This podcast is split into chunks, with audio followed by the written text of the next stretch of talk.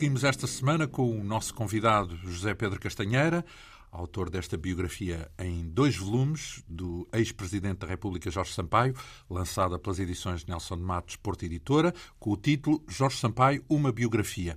Na semana passada lembrámos a relação do presidente com o atribulado governo de Pedro Santana Lopes. Atribulado significa zangas, demissões, remodelações. Digamos que foi um cenário erosivo que levou Sampaio a demitir o governo e a convocar novas eleições, das quais emergiu José Sócrates com maioria absoluta.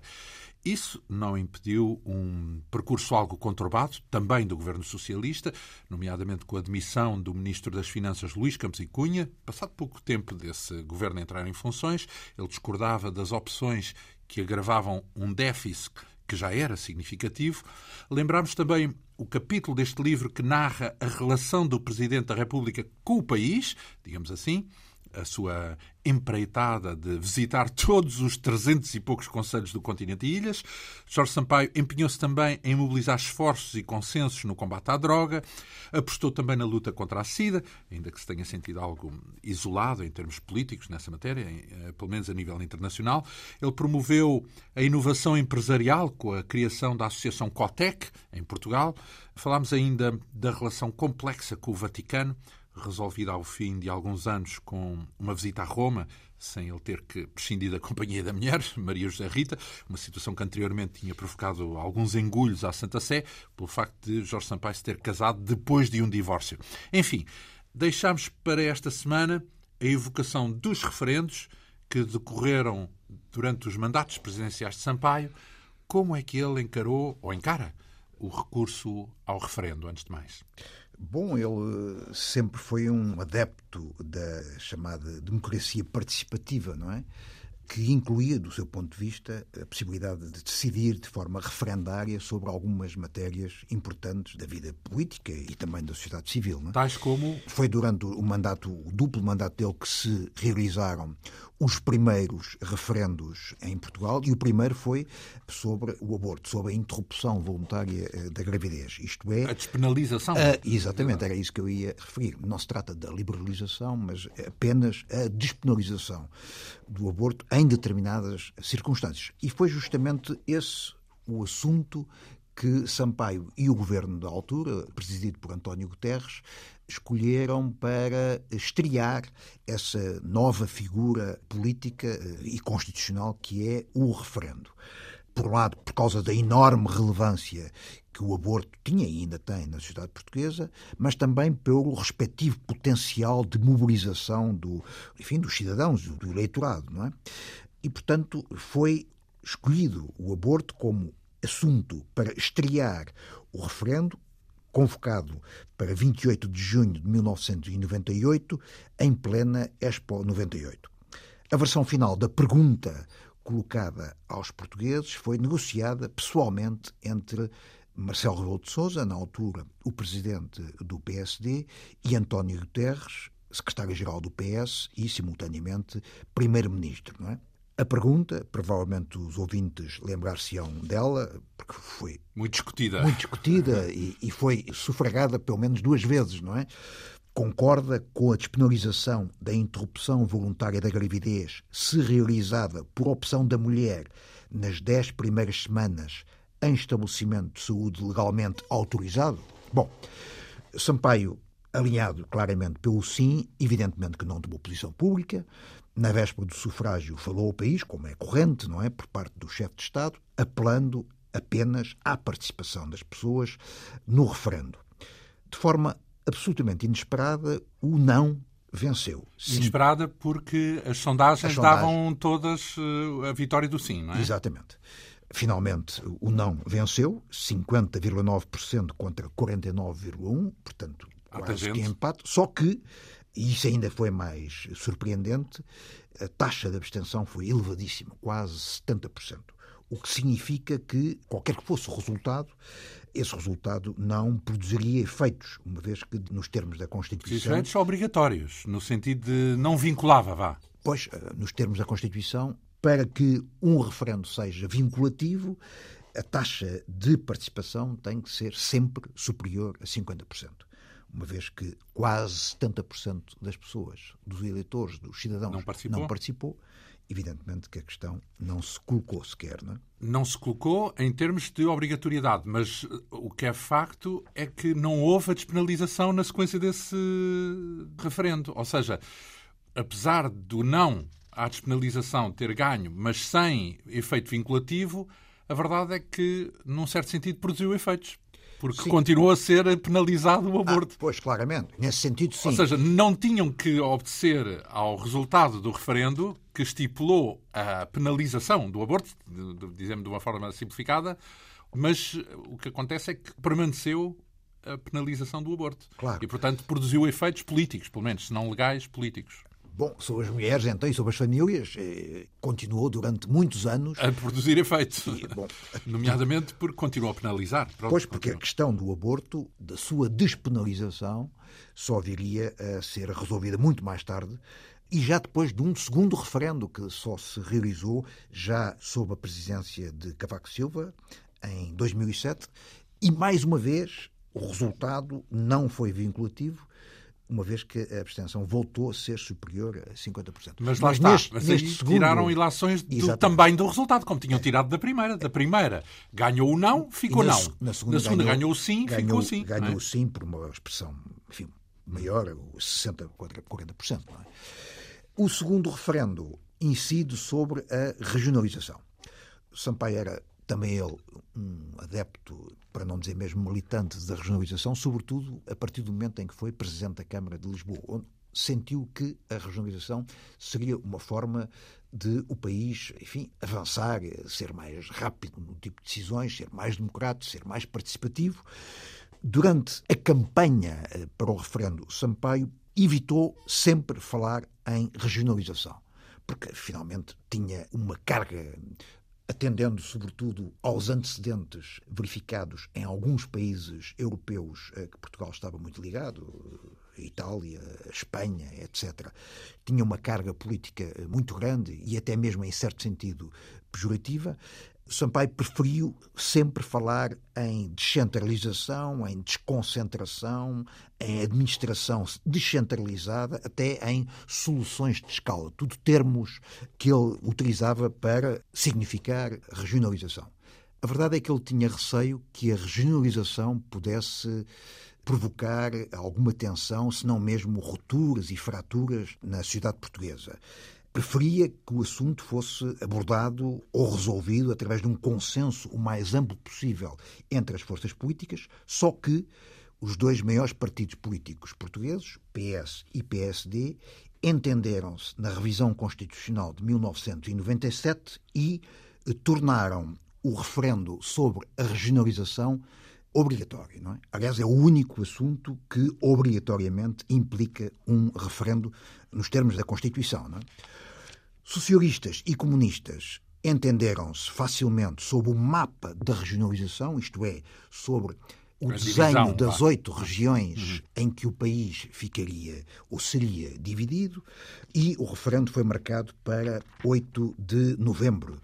Mas há que dizer aqui que os dois principais partidos, pelo menos, ou seja, PSD e PS, tinham muitas vozes contra a regionalização. Ora, tanto era, uns, era, tanto um, um como era, um, outro. era um assunto que dividia profundamente a pelo menos portuguesa em geral e, e, em particular os dois os partidos. partidos. do Bloco Central, não é? Em cada partido havia adeptos do sim e havia adeptos do não e que se organizaram de forma autónoma, surgiram vários movimentos a favor e com grande empenho, tanto de um lado como do ah, outro. sim, foi uma foi uma campanha muito viva, muito agitada, hum. tal como a da despenalização do aborto. Hum. Enfim, foram assuntos, foram referendos que, enfim, apesar de não terem mobilizado muito eleitorado, muito, politicamente nos, houve grande empenho, foi, não é? Exato, e nos órgãos de comunicação social, e mesmo na campanha, foram assuntos vibrados, não é? Uhum.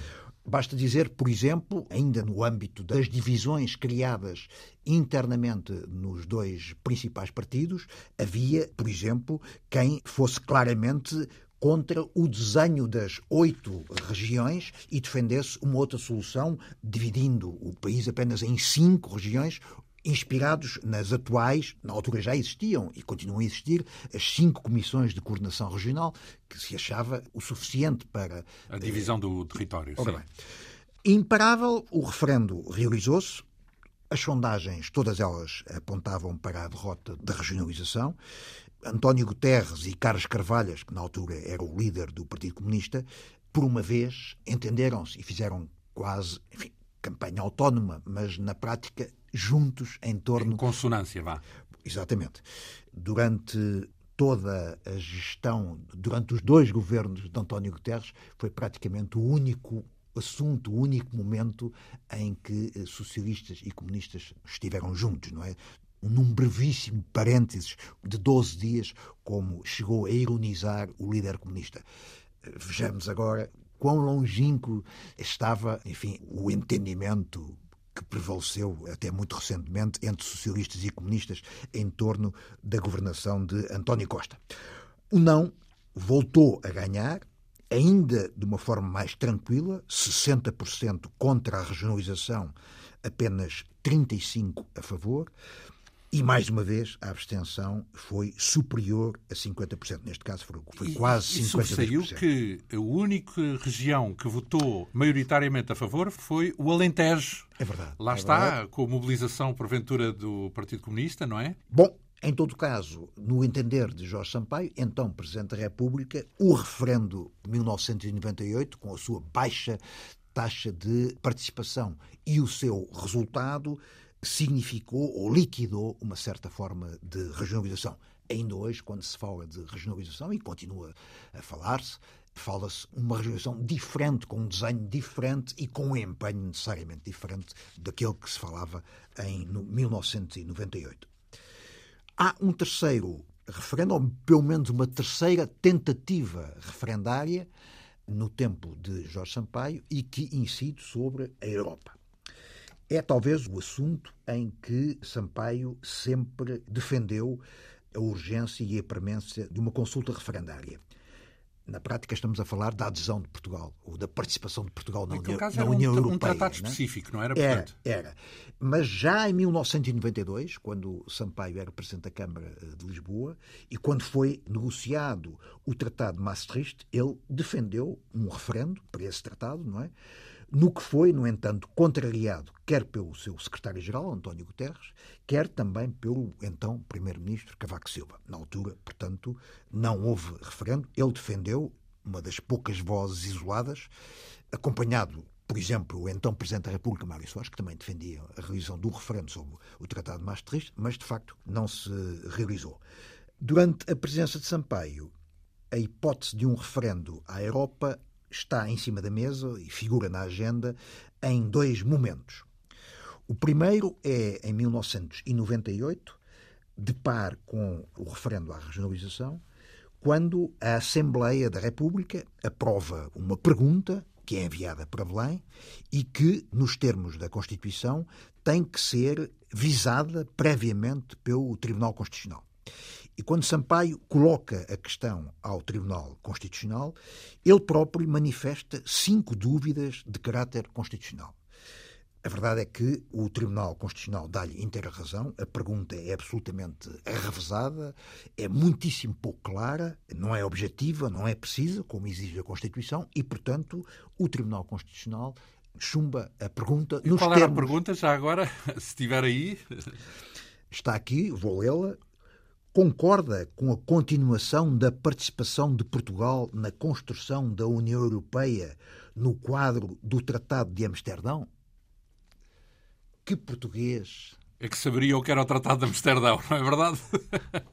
Portanto, era uma coisa técnica, vá lá. Completamente técnica. E um dos pressupostos de qualquer pergunta a ser colocada em termos de É referendo é que seja objetiva, clara e precisa.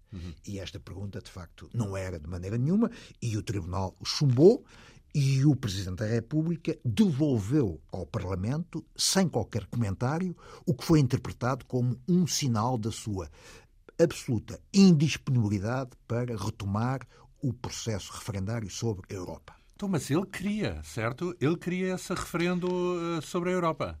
Considerava... Mas abandonou-o por causa do desentendimento em torno da pergunta, é isso? É, e porque considerava que não era a altura mais adequada para os portugueses eh, responderem à questão e para o assunto ser colocado. E porquê é que não era a altura adequada? O que é que se passava nesse momento? Ele receava, como muito boa gente, que, naquela altura, em que a Europa começava a ser muito criticada, criticada e, responsabilizada por alguma série de problemas. Começava-se a falar já dos famosos déficits orçamentais e das restrições eh, à política financeira e económica ditadas por eh, Bruxelas.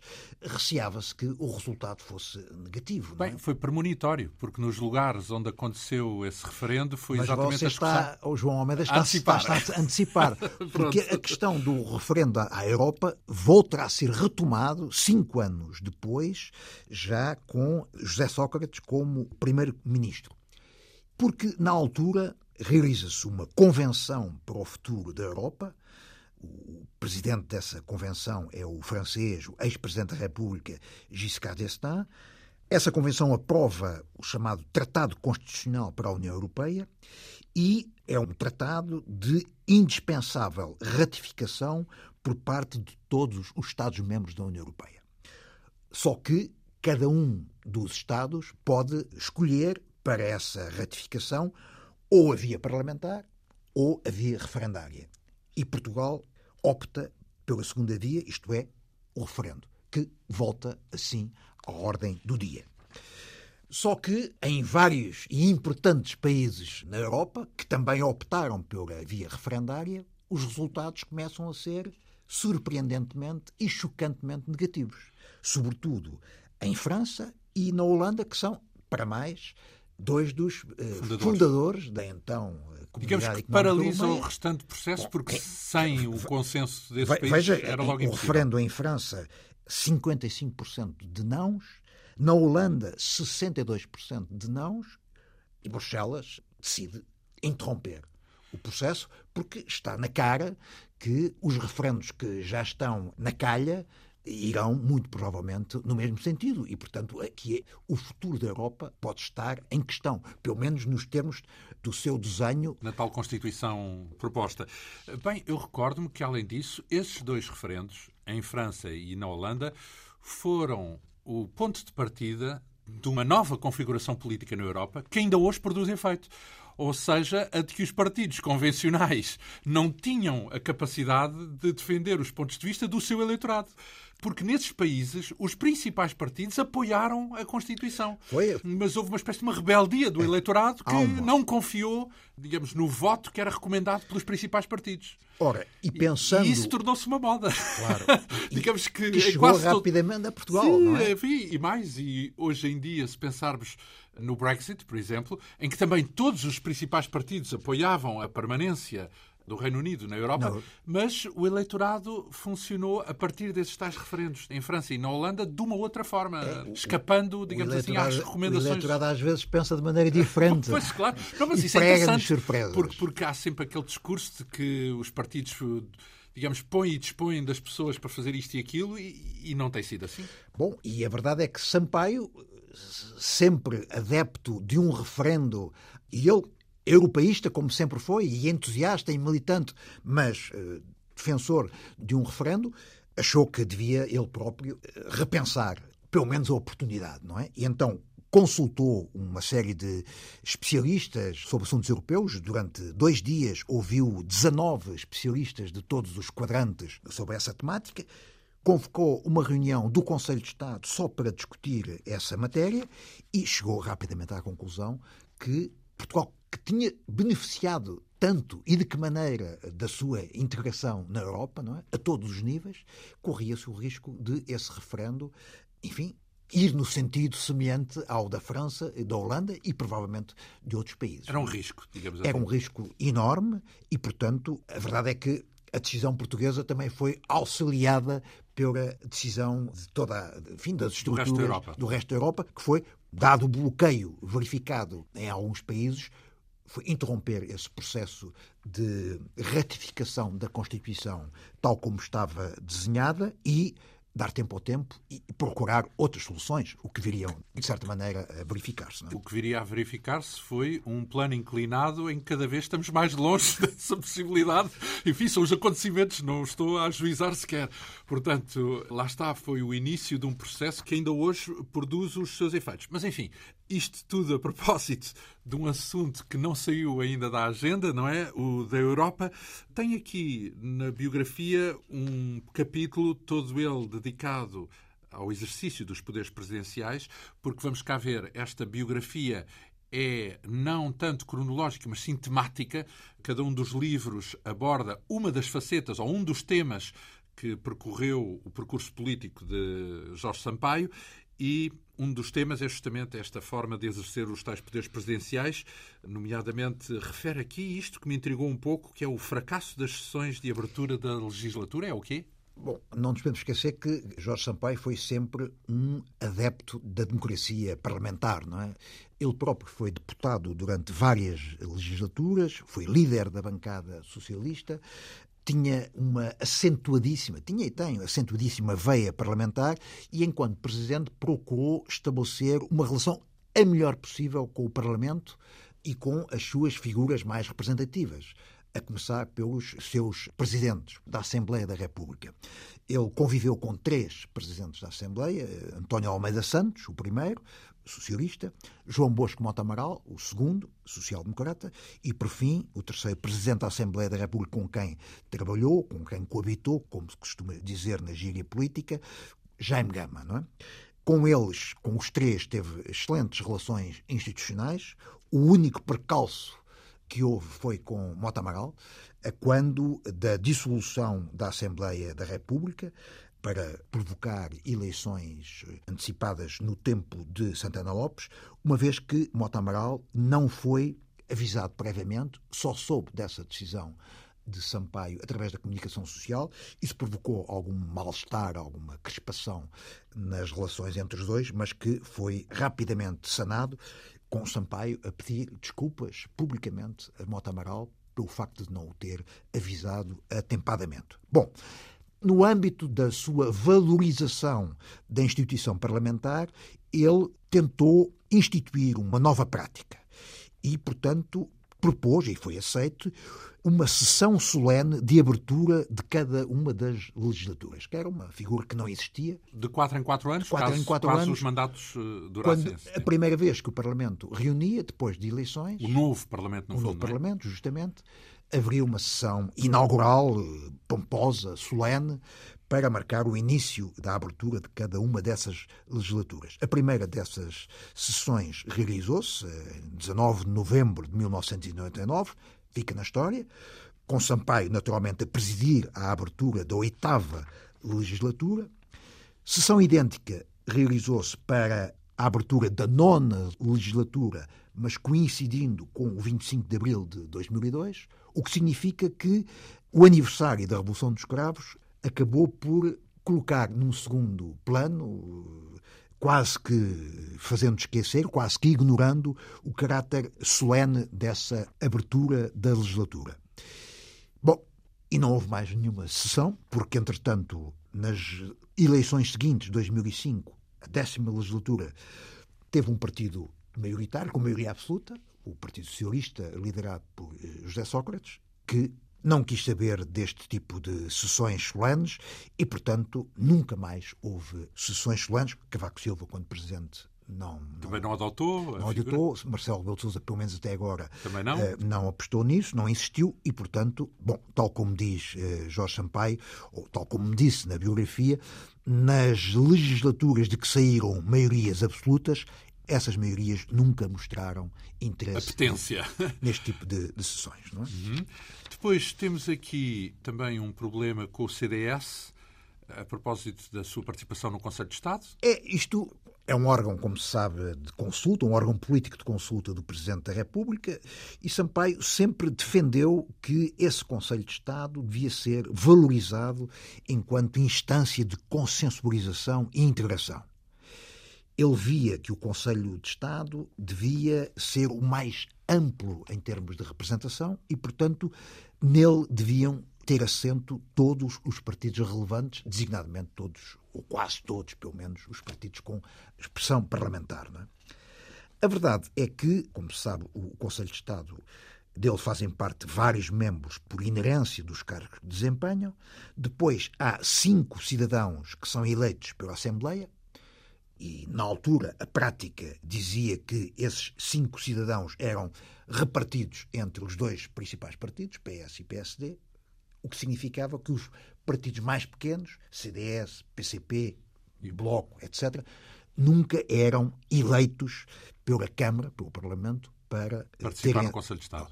Por outro lado, a Constituição atribui ao Presidente a possibilidade de designar ele próprio outros cinco cidadãos. E a tradição, quer de Ramalhianes, quer de Mário Soares, era que o Presidente escolhesse cinco pessoas, cinco cidadãos da sua confiança pessoal e política. Bom, Sampaio optou por um esquema, uma solução diferente e, com o intuito de dar assento no Conselho de Estado às correntes eh, políticas mais pequenas, convidou. Na sua cota, é isso? Na sua cota de cinco cidadãos, eh, convidou os líderes do PCP e do CDS. Na altura, o PCP era liderado pelo Carlos Carvalho, secretário-geral, que prontamente aceitou o convite. À frente do CDS estava Manuel Monteiro, que, depois de hesitar, declinou o convite presidencial, declarando que o CDS só ascenderá ao Conselho de Estado pela força dos votos. Bom, perante a recusa de Manuel Monteiro, Sampaio acabou por convidar a sua ex-mandatária nacional, a jurista Maria de Jesus Serra Lopes, ao lado de outras figuras da sua confiança pessoal, eh, Mel Antunes, eh, José Manuel Galvão Teles e Vítor Constâncio. Entretanto, Mel Antunes, um dos nomeados ou escolhidos por Sampaio acabou por falecer em 1999. Lembrar que Mel Antunes foi o grande mentor do programa do MFA e um dos eh, principais construtores do regime a seguir ao 25 de Abril, teve Exa um papel eh, relevantíssimo. É? Exatamente, é? e foi quem convidou Jorge Sampaio para o governo, neste caso o quarto governo provisório. É a única experiência governamental que Sampaio teve como secretário de Estado de Mel Antunes, ministro dos Estrangeiros. Como estava a dizer, acabou por falecer o que significa que se abriu uma vaga e Sampaio insistiu no seu convite ao CDS, entretanto liderado por eh, Paulo Portas. Bom, Paulo Portas sugeriu que, em vez dele, Sampaio pudesse convidar um outro elemento do CDS e designou ou apontou como Basílio Horta. Bom, Sampaio respondeu: não, quem convida sou eu, o critério é. Pessoal, não é? O convite é pessoal. O convite é pessoal e, e o é- critério é... é para os líderes dos partidos. Neste caso, o líder do CDS não é Basílio Horta, é Paulo Portas e, portanto, quer ou não aceitar, aceitar o, convite. o, convite. Portas insistiu na sua sugestão de ser Basílio Horta. Bom, está resolvido. Estamos, estamos falados. E, bom, o CDS, mais uma vez, se auto-excluiu de fazer parte do Conselho de Estado e para um lugar em aberto, Sampaio acabou por escolher e indicar um seu amigo de sempre, longa data, socialista, como ele, João Cravinho, e que ficou como membro do Conselho de Estado enquanto Sampaio esteve à frente presidência. na presidência. No Conselho de Estado, entretanto, instalou um caso, uma grossa polémica em torno do sigilo ou não que deve pautar as reuniões desse órgão de consulta. Isto quando Álvaro Cunhal, no ano 2000, acusou Cavaco Silva de, numa reunião do Conselho de Estado, sugerir que Portugal aceitasse a autonomia de Timor-Leste e desistisse da sua batalha pela independência. Isso provocou uma grande polémica na imprensa. O que é que provocou a polémica? A opinião de Cavaco Silva ou o facto dela ter sido tornada pública? O escândalo é quase um duplo escândalo. Por um lado, por haver uma espécie de fuga de informação relativamente a um assunto complicado no interior de um órgão que é, por sua definição, sigiloso. sigiloso. Por outro, é a acusação de um grande dirigente político, Álvaro Cunhal, feita a um ex-primeiro-ministro, Cavaco Silva, no sentido de Portugal alterar a sua estratégia relativamente ao dossiê Timor-Leste. É? Ainda por cima, Cavaco desmente vigorosamente diz que se trata de uma mentira, trata-se inclusive de uma estupidez. Diz essa expressão, é isso? É, é exatamente. E, e reage eh, e pede a Sampaio, por escrito, que o autorize a divulgar, ainda que parcialmente, a ata da reunião do Conselho de Estado para que ele, Cavaco, se possa defender da acusação feita por, um, Álvaro, por Cunhal. Álvaro Cunhal. A acusação de Álvaro Cunhal é uma tripla acusação, é feita em três momentos, não é? Numa delas, por exemplo, é num comício e noutra é num artigo que ele escreve para o Semanário Independente. Sampaio, naturalmente, que autoriza a divulgação parcial da ata do Conselho de Estado, que dá inteira razão a Cavaco Silva, não é?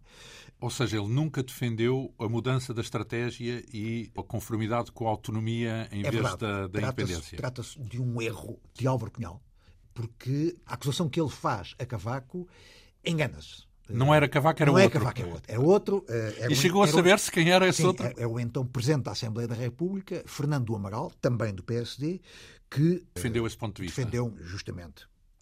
E como é que ficou a questão da fuga de informação? Bom, Cavaco divulgou na página online do Independente um longo, eh, longuíssimo extrato da ata com a sua intervenção. Essa, foi o sigilo. eh, desdiz completamente a versão de Cunhal, Sim, a questão está Para o caso em arrumada. questão. subsiste o problema do sigilo do Conselho de Estado. Não é? Sampaio pede a três constitucionalistas eh, reputados pareceres sobre até que ponto é que deve prevalecer o sigilo das reuniões do Conselho de Estado e convoca uma reunião especial desse órgão só para discutir uma alteração ao regimento interno no sentido de reforçar o sigilo das reuniões. E, por unanimidade, os membros do Conselho de Estado aprovam que as atas do Conselho de Estado não podem ser consultadas nem divulgadas durante um período de 30 anos. É? Mas sem exceções, é isso? Porque aquilo tinha sido uma exceção, não é? Pois, E não prevêem a possibilidade da outra. prevê-se justamente quando, Presidente quando o próprio autorizar. Presidente, que é quem presida o Conselho de Estado, entender autorizar. que eh, Então, mas o padrão são 30 anos de sigilo, é isso? 30 anos depois do termo do respectivo mandato presidencial. O que Isso significa que pode, Pode ser ser no 40, no. 35, mandato. Um, um mandato, sim. Exatamente. Sampaio, até à posse de Marcelo Rebelo de Sousa, foi claramente o presidente que mais vezes convocou e trabalhou com o Conselho de Estado, não é? 22 reuniões, 12 no primeiro mandato, 10 no segundo. Momentos altos de convocatória do Conselho de Estado foram claramente Timor e Macau, que foram assuntos sistematicamente convocados para discussão no Conselho de Estado, e também todo o dossiê Santana Lopes, que também foi objeto de discussão, não é?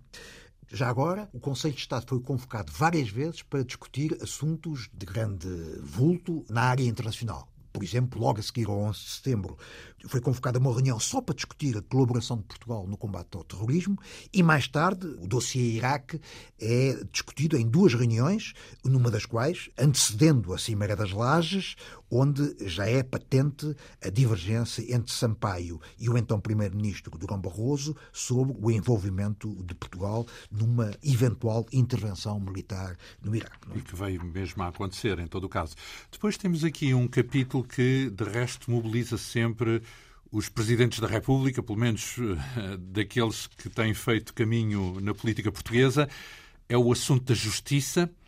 Lembrar que um dos casos que mais eh, entrou pela classe política e afetou a sociedade no seu todo foi o caso de Casa Pia e essa relação entre a justiça e o caso Casa Pia deu muito que falar. Deu muito que falar e é impressionante ele próprio, quando trabalhamos nesta biografia, não tinha eh, noção clara da importância que o caso teve e que o levou a fazer três comunicações ao país, através dos órgãos de comunicação social, designadamente através das televisões. Não é? Três, o que é realmente espantoso e que por si só revela a importância do tema e o grau de incidência na própria instituição Presidência da República. Portanto, não é que as pessoas não se lembrem, mas, só para o caso, enfim, a jeito de lembrete, a Casa Pia veio a público por causa de uma rede de pedofilia que foi denunciada por vários Em particular- casapianos, não é? Tudo começou, eh, digamos, no Expresso, uma reportagem de setembro de 2002, Pedofilia sem castigo, era o título, não é? Sobre o abuso sexual de menores na Casa Pia de Lisboa. Falava-se há muito tempo no assunto, não é? Mas a partir dessa reportagem da nossa Felícia Cabrita. camarada Felícia Cabrita, isso teve resultados praticamente imediatos, porque dois dias depois dessa reportagem foi detido um motorista da Casa Pia, O famoso Bibi. Car- Carlos Silvino, que passou a ser uma espécie de rosto visível dessa organização. É? A partir dessa altura, todos os mídia passaram a lutar sofregamente e muitas vezes, eh, verdade seja dita, sem escrúpulos, em torno de novas caixas sobre a Casa Pia, sobre a pedofilia, sobre o abuso sexual, etc. E nesta temática e nesta altura, verdade seja dita que valeu quase tudo, não é? As investigações, por sua vez, conduziram a várias figuras públicas suspeitas de envolvimento numa vasta rede de pedofilia e a primeira dessas figuras a ser detidas, em fevereiro de 2003, foi uma das pessoas que nos são mais familiares, Carlos Cruz, que entrava quase todos os dias nas nossas casas, através da rádio, que era através da televisão. É? Uhum. Pouco depois viria a ser eh, preso o advogado Hugo Marçal, o médico Ferreira Diniz, eh, o embaixador Jorge Rito, e em maio de 2003 é detido um deputado, na altura porta-voz do Partido Socialista, ex-ministro do Trabalho, Paulo Pedroso, um dos homens fortes da direção de Ferro Rodrigues dentro do Partido Socialista. É? As condições da sua detenção figuram na história da justiça portuguesa e também do jornalismo, é? porque a verdade é que o juiz que virá a dar ordem de prisão a Paulo Pedroso, o juiz Rui Teixeira, é surpreendido à porta do elevador que o conduz aos passos perdidos da Assembleia da República por uma equipa da SIC. Isto é, havia uma televisão, no caso a SIC, que sabia que o juiz iria à Assembleia para. Prender, é isso? Para dar a ordem de prisão ao pedir, deputado? Para pedir ao Presidente da Assembleia que o autorizasse a interrogar um deputado, porque era necessário. Ah, mas não era ainda para a detenção formal, é isso? Era aquilo que estaria na base depois da futura detenção. Pois, ele foi, viria a ser interrogado ainda nessa noite e, na madrugada seguinte, ser-lhe dada voz de prisão às 8h17 do dia seguinte, após um interrogatório que se prolongou pela madrugada dentro. Não é? E o Presidente teve alguma espécie de reação a esse episódio? Paulo Pedroso é um homem da direção do Partido Socialista e da novíssima geração de dirigentes do PS e que tinha uma relação muito estreita com o Jorge Sampaio. Incluindo, enquanto ele foi Ministro do Trabalho, trabalhou intensamente com as assessorias de Sampaio e, inclusivamente, com o próprio Presidente, não é? E, quando ele foi detido, houve um movimento no sentido de tentar convencer Sampaio a tomar, desde logo, uma atitude no sentido de o apoiar e de se pronunciar claramente contra o mecanismo normal da justiça, não é?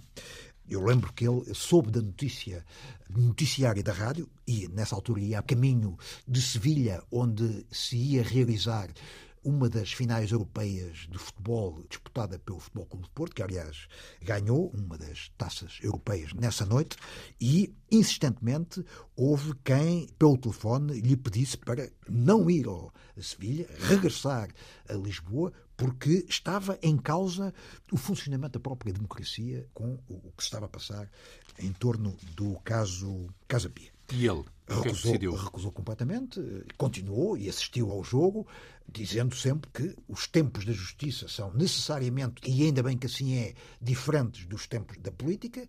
Há que respeitar a independência dos órgãos de soberania. A justiça é ele próprio um órgão de soberania. Temos que aguardar. E assim fez, não é? Sempre preocupado com, naturalmente, o que é que isso poderia provocar, também preocupado com a extensão da rede de pedofilia, que era, de facto, uma realidade que não podia ser negada, mas também começando a ficar muito preocupado com alguns tiques e alguns exageros da máquina judiciária. É?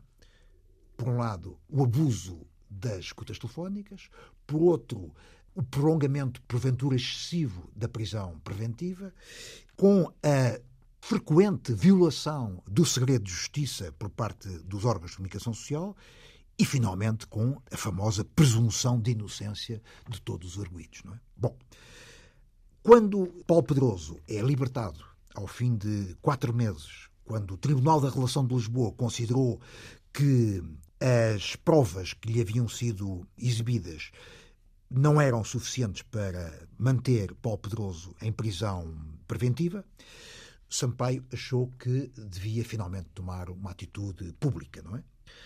Ainda por cima, poucos dias depois, há uma nova violação do segredo de justiça. No caso feito pela SIC, que divulga certos de escutas telefónicas efetuadas no próprio dia de prisão de Paulo Pedroso. Bom, nessa altura, nesse dia, Sampaio achou que, no caso concreto, a SIC tinha ido longe demais e, portanto, farto de tantos atropelos à lei, revoltado é o termo, com o ambiente de intriga e de especulação, Sampaio decidiu falar ao país na noite de 21 de outubro através das televisões. Foi a sua primeira comunicação no âmbito deste caso Casa Pia. Para apelar à serenidade e à confiança nas instituições judiciais e nas pessoas nelas investidas e terminando com uma condenação severa do que chamou novela judiciária, que se desenrola com criminosa e despoderada violação do segredo de justiça. Dias depois, deu uma entrevista conjunta à RTP 1, à Rádio Renascença e ao público, sugerindo que as televisões tirassem o caso Casa Pia, pelo menos da abertura dos telejornais, não é? até para que o país pudesse passar a ocupar-se de outros problemas bem mais sérios e também para que o país recuperasse um pouco a sua autoestima tão abalada. Não é? E deu um exemplo recente, ainda há muito pouco tempo. Jorge Sampaio, como presidente, tinha convocado cinco chefes de Estado estrangeiros para reunir em Portugal sobre a Europa, durante um fim de semana em Arreolos, foi o início dos famosos encontros de Arreolos, que ainda hoje se mantêm, não é? E essa reunião, uma reunião inédita, só apareceu em todos os canais televisivos a partir das 20 horas e 50 minutos, isto é, já no termo do Como telejornal. E o que é que decorreu na prática desse apelo de Jorge Sampaio, no que diz respeito à mobilização dos média? Não aconteceu nada. pois. Não aconteceu nada. Como era. Mais ou menos esperado. Exatamente. E a verdade é que, pouco tempo depois, no primeiro dia de 2004, o Jornal de Notícias voltou a reacender a fogueira através de uma manchete estou a citar, procurador juntou ao processo carta que visa Sampaio. É uma carta anónima, insinuante, que acusa, enfim, ou dá. Entender que, não é? Não apenas Jorge Sampaio, mas também outras figuras, como por exemplo António Vitorino, não é? Bom, eh, a carta, que eu saiba, eh, não viria a ser eh, divulgada, ou pelo menos transcrita. Era, no entanto, uma carta muito insinuante. O próprio procurador desvalorizou claramente a importância dessa carta, carta anónima, avançou com um inquérito obrigatório em torno da fuga de informação, da violação do segredo de justiça. Quem era o procurador na altura? Era Souto Moura? Era Souto Moura, justamente. Em todo caso, Sampaio achou que devia falar ao país para, mais uma vez, condenar a sistemática violação do segredo de justiça e condenar a confrontação mediática dos vários operadores judiciários. Estava a falar claramente na guerra que estava ao rubro na altura entre Polícia Judiciária, Ministério Público, juízes e advogados. Não é? De facto, na altura, como bem se lembra, valia tudo. Não é? Entretanto, em termos políticos, cai o governo Santana Lopes, há eleições, o PS, pela mão de José Sócrates, ganha com maioria absoluta. O Partido Socialista tinha velhas contas a ajustar com a Justiça, e designadamente com o Ministério Público, e propõe-se encontrar um substituto para o Procurador-Geral da República, que na altura, como se disse, era Souto Moura. Mas no fim do mandato ou mesmo logo, incluindo logo, uma é demissão? É, é, das primeiras. Uh... Então é demissão, falamos de uma demissão, de uma substituição. Vá. Substituição. Só que isso passa também por Belém. Uh, o cargo de Procurador-Geral da República é de proposta governamental, mas nomeação presidencial, não é? Portanto, havia que ter o acordo quer do governo, quer do presidente.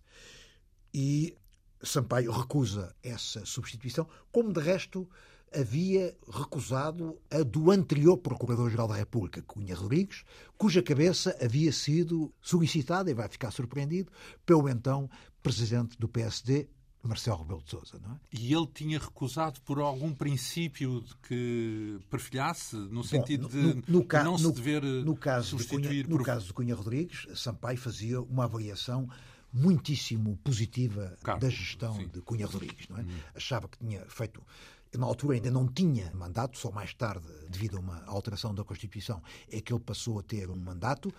mas a avaliação que Sampaio fez da gestão de Cunha Rodrigues à frente da Procuradoria foi eh, francamente positivo.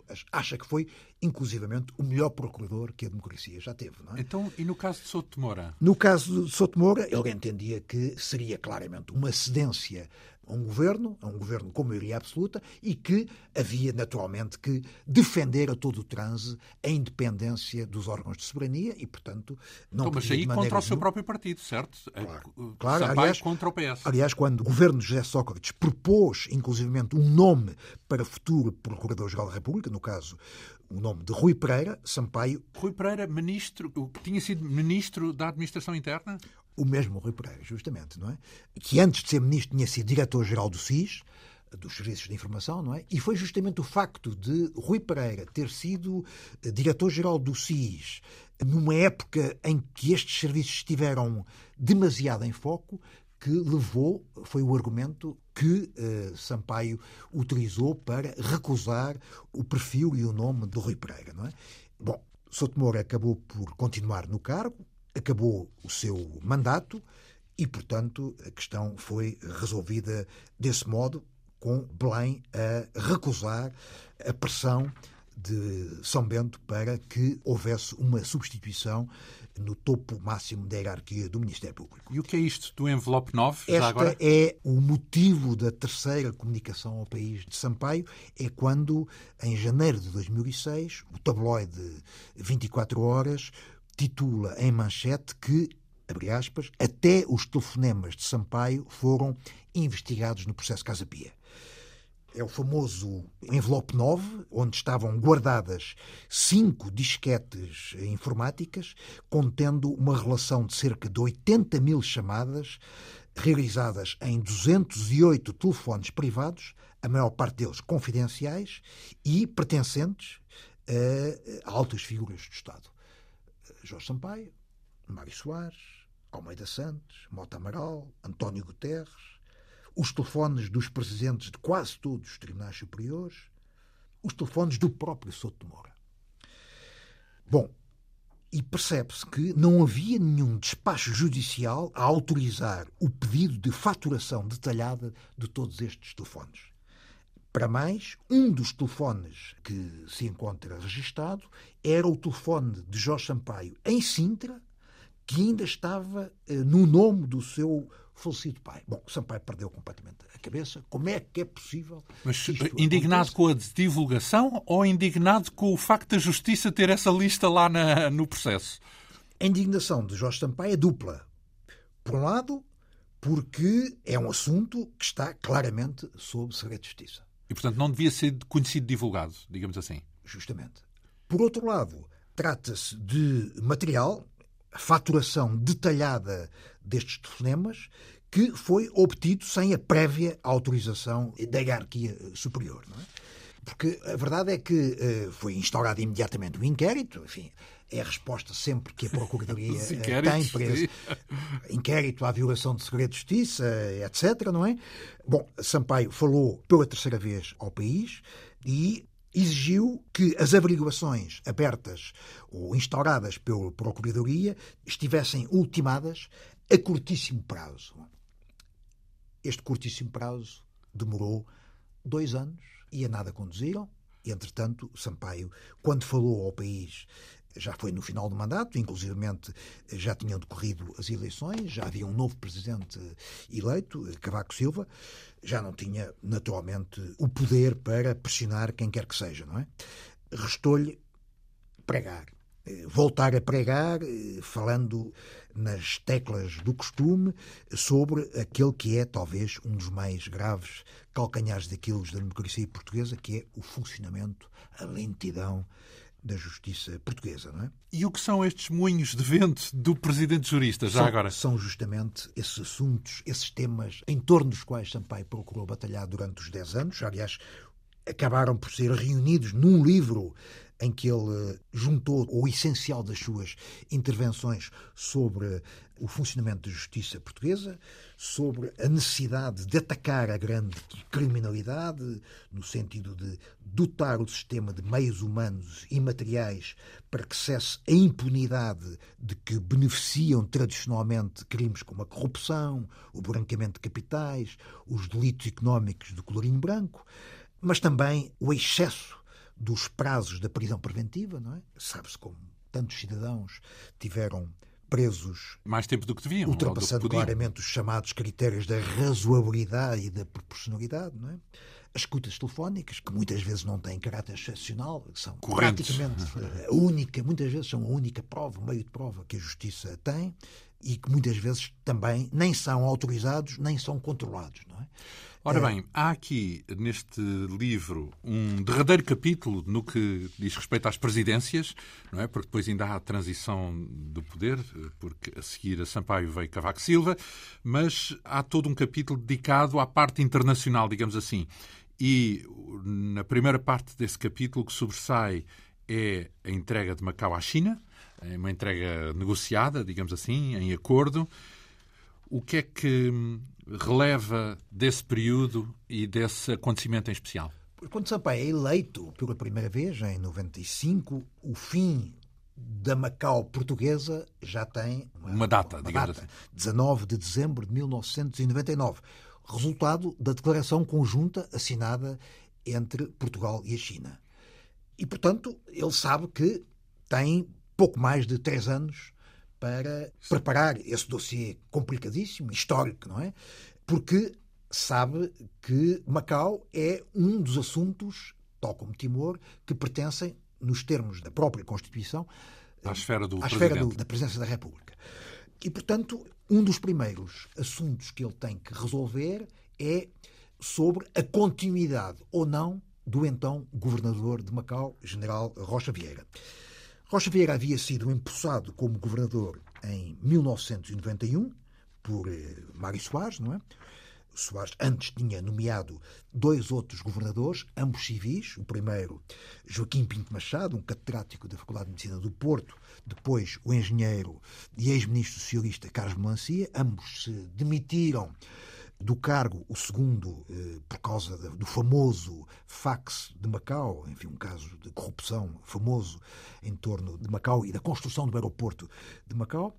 Mário Soares foi obrigado, de certa maneira, a arrepiar caminho e a retomar a velha tradição de governadores militares para Macau. E então foi buscar o general Rocha Vieira, que na altura era ministro da República para os Açores a sua escolha merecera a prévia concordância do então Primeiro-Ministro Cavaco Silva, e quando Rocha Vieira foi para governador de Macau, a prioridade absoluta foi neutralizar, entre aspas, Macau, isto é, fazer com que os casos polémicos desaparecessem, e assim foi. Ele eh, conseguiu. Normalizou, digamos assim. Pelo menos eh, no, o assunto. Tirou deixou, dos escândalos. Desapareceu praticamente dos órgãos de comunicação social. Não é? Bom, Sampaio toma posse e há que, como disse há pouco, decidir sobre a continuidade ou não do então governador. Procede a uma série de audições, consulta muita gente, quase todos os que ele ouve em termos privados, em termos particulares, fazem muitas críticas à governação de Rocha Vieira, mas acham que, atendendo à proximidade do fim da presença de Portugal em Macau, o melhor é apostar na continuidade e manter o governador. E ele segue este aconselhamento, aposta na estabilidade, aposta na continuidade e acaba por confirmar Rocha Vieira como governador de Macau, com dois pormenores que são importantes. Por um lado, estabelece-se uma linha telefónica direta, segura, entre Macau e Belém, não é? Para, enfim, evitar eh, eventuais eh, engulhos na comunicação, engulhos, para tornar mais fácil, mais expedita, mais rápida o contacto entre o presidente e o governador, e por outro obriga a uma mudança substancial, quase que radical, na respectiva articulação. Isto é, passa a haver reuniões regulares entre o governador e o presidente, o governador passa a vir obrigatoriamente, de três em três meses, a Lisboa para participar em reuniões de trabalho com o presidente e com alguns membros do governo, na altura António Guterres. Por outro lado, o homem de Belém, encarregue do dossiê de Macau, que é Magalhães e Silva, passará a fazer deslocações periódicas ao território, cujo governo é obrigado a enviar regularmente relatórios e memorandos detalhados sobre a governação. Por outro lado, Rocha Vieira é envolvido ativamente nos trabalhos do Conselho de Estado e é chamado a comparecer seis vezes perante este órgão de consulta do Presidente da República. Deve ter é? tido olheiras com o jet lag tantas vezes do Extremo Oriente e de volta. Deve ter conhecido os meandros dos aeroportos. Isto significa hum. uma ruptura completa na fórmula de trabalhar do governador. Portanto, muito mais próximo, muito, mais, mais próximo, intenso. E mais, como Sampaio gosta de dizer, o governador de Macau passou a ter accountability. Portanto, Sim, responsabilizável e, ter, e, e ter que apresentar contas. contas. Exatamente, que era uma coisa que ele, praticamente no tempo de Mário Soares, não fazia. Ele não estava habituado a ter de dar justificações Sampaio achou que era seu dever perguntar, como era dever do governador prestar-lhe contas, não é? E as coisas não correram bem. Não correram bem. Já aqui em programa anterior falámos na famosa cirurgia a Sampaio ao coração. O coração de Sampaio, após uma reunião tensíssima com, com o governador de Macau, eh, disparou. disparou. Enfim, levou depois a uma cirurgia de urgência no hospital de Santa, Santa Cruz. Cruz Carlos Monjardino costuma referir uma outra cena explosiva que tem alguma graça nessas reuniões de trabalho. Porque Carlos Monjardino era o presidente, presidente da Fundação Oriente, e é? que tinha sido, durante algum tempo, o responsável pela área de economia no tempo do governador Pinto Machado. Não é? Monjardino, como enfim, era um dos homens mais ligados a Macau, participou, a dada altura, numa reunião em que estiveram presentes o governador Rocha Vieira, o ministro dos Negócios Estrangeiros, Jaime Gama, naturalmente o Presidente da República, Jorge Sampaio, e também o seu consultor especial para os assuntos de Macau, Magalhães e Silva.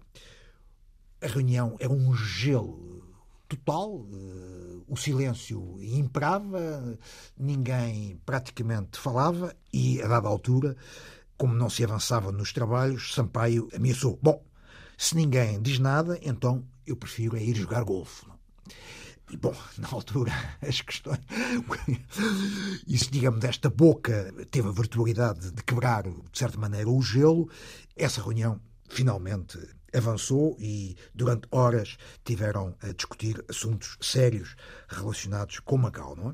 E aproveito essa nota de bom humor para fecharmos por esta semana este nosso périplo por este episódio, se bem que, como nas novelas, vai ter continuação para a próxima semana. Nomeadamente esta relação com a China, que foi tão relevante e que ainda hoje é importante, temos, para além da China, alinhavado nesta narrativa também toda a experiência em torno do caso de Timor e da independência eh, de Timor-Leste e ainda outros assuntos serão tópico de conversa para mais um encontro daqui uma semana. Recordar que o nosso convidado, José Pedro Castanheira, é o autor desta biografia intitulada Jorge Sampaio, uma biografia. Estamos em torno do segundo volume sobretudo no trabalho de Jorge Sampaio como Presidente da República. Muito lhe agradeço eh, a sua vinda aqui à Rádio Pública. Esta quinta essência teve hoje o apoio técnico de Leonor Matos, com produção, realização e apresentação de João Almeida. Obrigado pela atenção. Até para a semana.